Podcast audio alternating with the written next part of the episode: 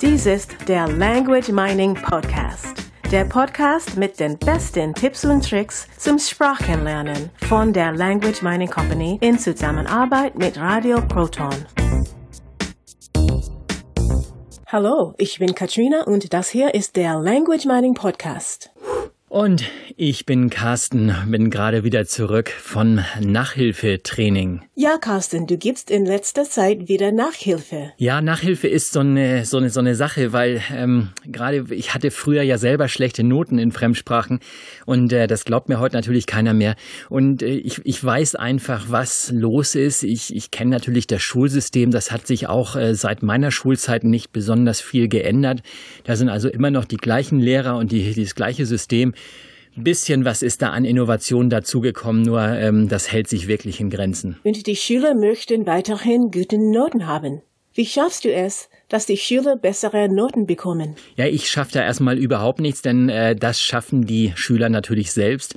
Das Problem ist meist hier, dass äh, gerade so Französisch, äh, da geht's dann immer darum, dass sie irgendwas lernen müssen, was irgendwie in einem in einem Schulbuch oder auf einem Zettel steht und das hat mit Sprache nicht wirklich was zu tun. Äh, das hat was mit Grammatik zu tun. Das hat was mit Lernstoff zu tun, den ein Lehrer durchdrücken muss, weil es im Lehrplan steht und so weiter. Es hat nicht wirklich was mit Sprache zu tun. Und trotzdem dürfen diese Schüler das lernen, was der, äh, was der Lehrer sagt. Und wenn sie es nicht lernen, dann bekommen sie schlechte Noten.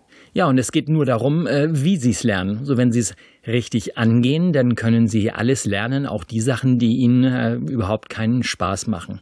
Es gibt also zwei Möglichkeiten, hier an die Sache heranzugehen. Die eine ist äh, einfach, dass die Sprache von äh, dem zu trennen, was ich in der Schule lerne, also wirklich sich darauf zu konzentrieren, die Sprache zu lernen und dann kommt der Rest sozusagen ähm, automatisch nebenher mit. Und äh, die zweite Möglichkeit ist einfach aus dem ganzen Thema eine Parodie zu machen. Das waren jetzt zwei Vorschläge. Kannst du das etwas genauer erklären?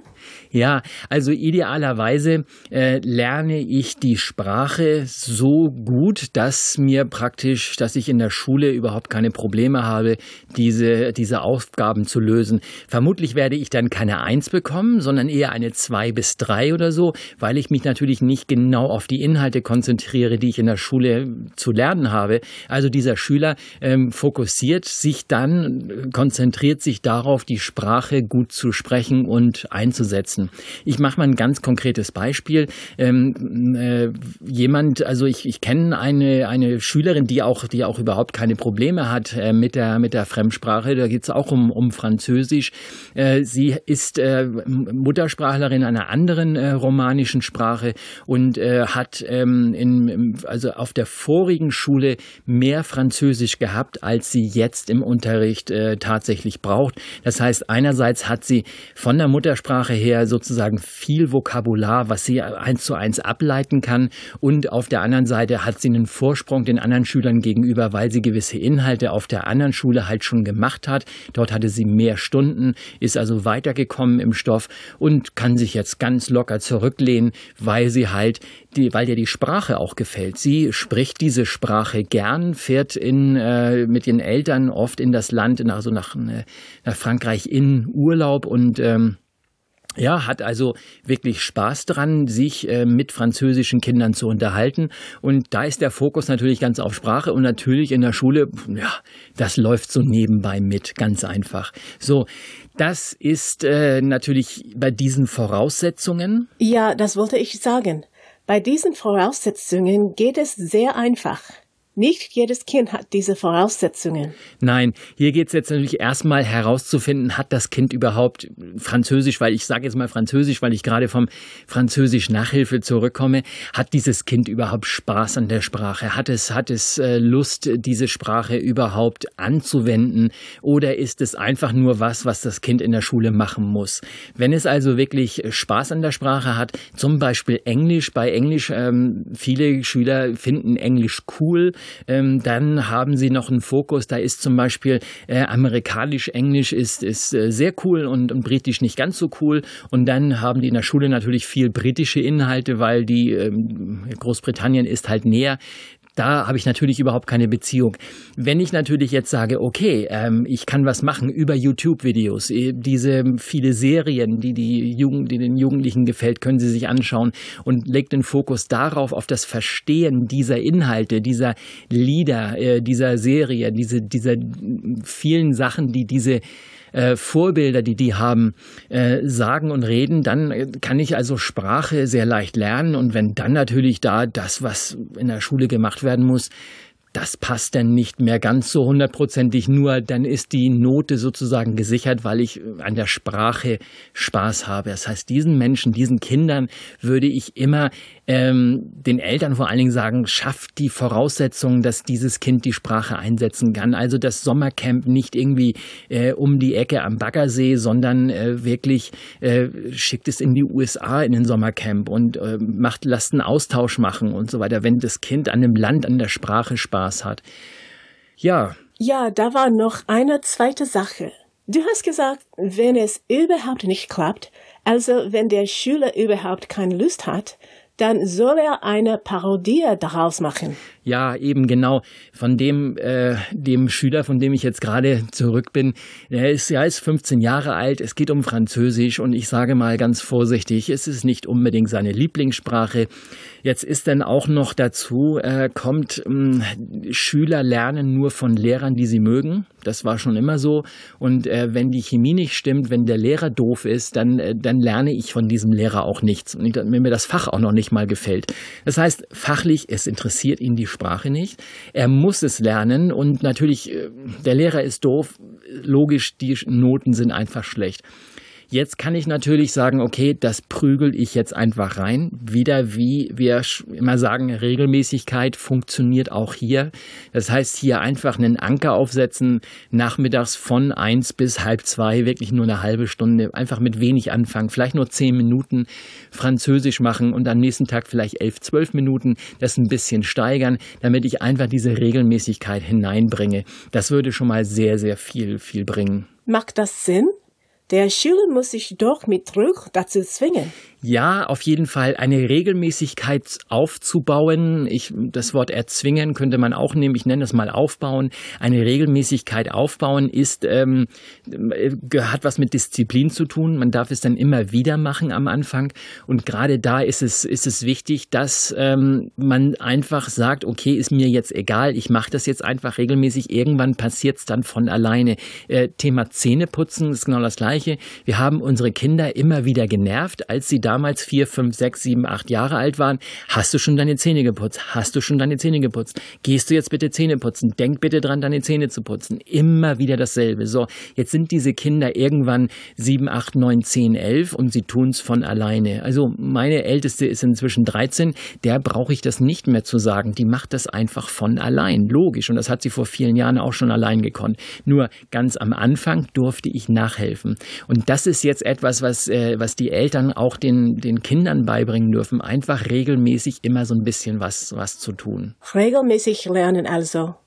Was denn? Regelmäßig die Hausaufgaben machen oder regelmäßig andere Inhalte lernen? Ja, das kommt immer so ein bisschen drauf an. Äh, Hausaufgaben müssen natürlich gemacht werden, die sonst meckert der Lehrer. Es, es ist nicht so viel vielleicht mit dem Lernen zu tun, sondern mehr, dass diese Dinge einfach getan werden, weil der Lehrer das sagt.